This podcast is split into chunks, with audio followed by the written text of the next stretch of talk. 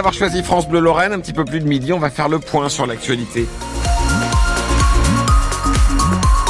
Avec vous, Cédric Lieto, bonjour. Bonjour Jérôme Prolum, bonjour à tous. Et il fait gris. Oui, du gris mais du doux. Hein. On devra avoir jusqu'à 9 degrés pour les températures. Pas d'averse à prévoir aujourd'hui. Demain, ça devrait être à peu près la même chose.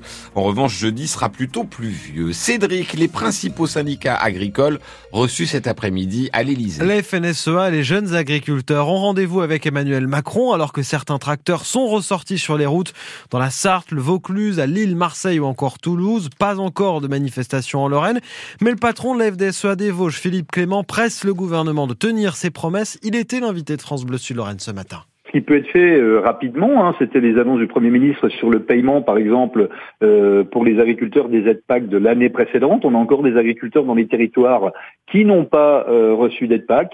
On a euh, des dossiers sur la simplification, alors des choses qui se traitent euh, dans les départements, par exemple, qui doivent effectivement s'avancer aujourd'hui. Et pour l'instant, ça traîne un petit peu. Je pense qu'il est juste normal de maintenir la pression et de se dire nous ne lâcherons pas. Euh, la pression tant que nous n'aurons pas des choses tangibles sur nos exploitations. Aujourd'hui, ce n'est pas encore le cas, donc il faut que nous restions vigilants et mobilisés parce que nous commençons à trouver un peu le temps long et nous avons un petit peu l'impression qu'on va nous balader à droite à gauche et ce n'est surtout pas le moment. La mobilisation des agriculteurs effectivement a été d'ampleur et il ne faudrait pas croire qu'avec de, de, la calinothérapie ça va suffire. Entretien écouté en intégralité sur l'application ici. Gabriel Attal doit tenir une conférence de presse sur la crise agricole demain. Rappelons que le salon de l'agriculture s'ouvre samedi à Paris. Une partie du personnel de l'hôpital privé Nancy-Lorraine en grève depuis ce matin, mouvement lancé par les syndicats de la, la clinique du groupe Elsan. Les salariés principalement principalement des infirmiers, aides-soignants et brancardiers, dénoncent une dégradation de leurs conditions de travail. La double lame fiscale pour les habitants de Nancy. Ceux qui sont propriétaires de leur logement et payent donc la taxe foncière. La métropole vient de voter la hausse de cette taxe pour la première fois depuis 2009. Maintenant, c'est la mairie qui doit faire de même. La question a été débattue en conseil municipal hier. Selon la majorité, les recettes ne progressent pas autant que les dépenses. Il y a l'inflation, la hausse des charges, les dépenses de personnel et le désengagement de l'État. Un choix dénoncé par l'ancien maire et leader de l'opposition, Laurent Hénard. En plus de l'augmentation de la métropole, il va y avoir une augmentation à la ville, augmentation dont nous ne connaissons pas le montant. Enfin, on est, on est deuxième quinzaine de février, on ne sait pas de combien euh, euh, les impôts des habitants vont augmenter. Ils savent pas, je dirais, à, quelle sauce ils vont être mangés. Beaucoup de questions se posent. Beaucoup des contribuables à la taxe foncière sont des gens modestes, sont des propriétaires, certes, mais avec euh, des revenus modestes. Donc à un moment donné, quand on parle du pouvoir d'achat des Lancéens et des Lancéens, moi je trouve qu'on n'est pas dans notre rôle d'amortisseur et de bouclier social euh, en augmentant euh, la fiscalité. Le maire de la commune, Mathieu Klein, explique qu'il n'a pas d'autre choix s'il veut continuer à investir.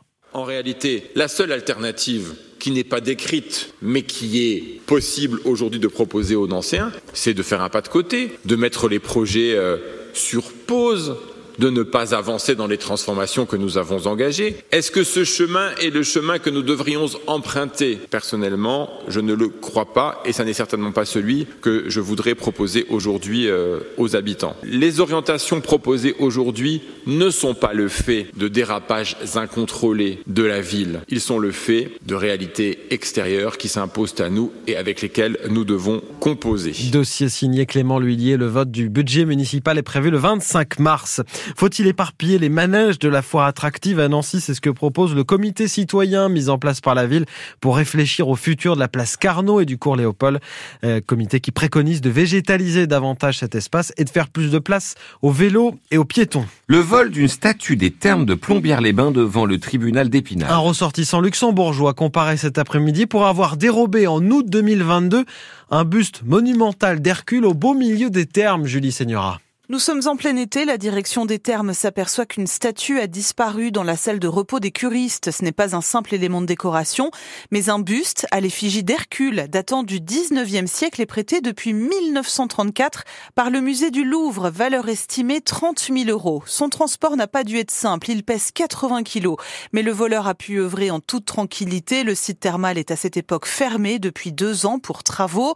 Il n'y avait personne et le voleur n'a pas eu besoin de fracturer une entrée ou une fenêtre pour y pénétrer. Sauf que des témoins avaient quand même remarqué un véhicule utilitaire immatriculé au Luxembourg dans les parages. Les gendarmes de Remiremont sont alors rapidement remontés jusqu'à son propriétaire, un luxembourgeois en train de rénover une maison dans les Vosges. Les enquêteurs retrouveront d'ailleurs chez lui d'autres objets volés au terme, notamment 12 chaises et deux lithographies. L'enquête aura duré en tout et pour tout deux semaines. Et le procès est prévu à Épinal à partir de 15h30.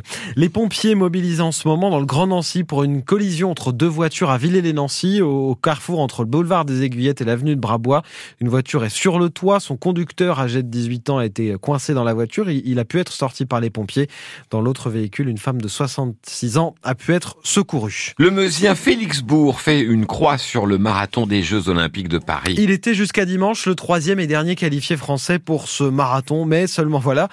Dimanche à Séville, Morad Amdouni a pulvérisé le record de France de la discipline et Félix Bourg a décidé de ne pas tenter d'améliorer son chrono sur, marathon. Tant pis va devenir très compliqué, on va pas se le cacher, vu que les deux premiers sont déjà présélectionnés. Ça aurait été à la limite faisable de faire un petit peu mieux qu'eux, mais là, du coup, j'ai plus trop le choix, vu qu'ils ont déjà été euh, sélectionnés et que Morad vient de se rapprocher bah, du, du record d'Europe. Ça paraît vraiment être très compliqué d'aller chercher mieux que ce qu'il est allé chercher à Séville euh, ce week-end. C'est une grosse performance euh, qui est bah, qui est quand même assez surprenante. Hein. On est beaucoup à être très étonné qu'il aille chercher un tel chrono bah, deux mois après ces, ces 2h07 où il avait fini un peu à l'agonie sur des allures euh, bien inférieures à, à celles qu'il a fait. C'est le sport, c'est comme ça. Maintenant, il faut se reconcentrer sur autre chose. Quoi. Passer de 2h07 à 2h03 en 3 mois, moi, ça me paraissait impossible. Moi, je sais que, j'en serais pas capable dans tous les cas. Donc, euh, pour moi, je, je, passe à, je passe à autre chose et, je préfère me reconcentrer sur euh, sur d'autres disciplines que, le marathon parce que là, ça va être ça va être vraiment bouché. Donc, après, comme j'avais dit dès le départ, il y a aussi le 10 000 mètres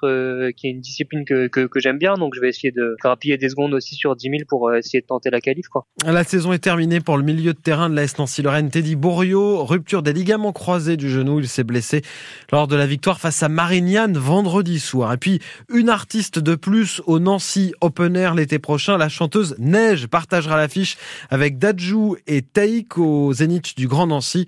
Date prévue le 15 juin prochain, midi 7 sur France Bleu Sud-Lorraine.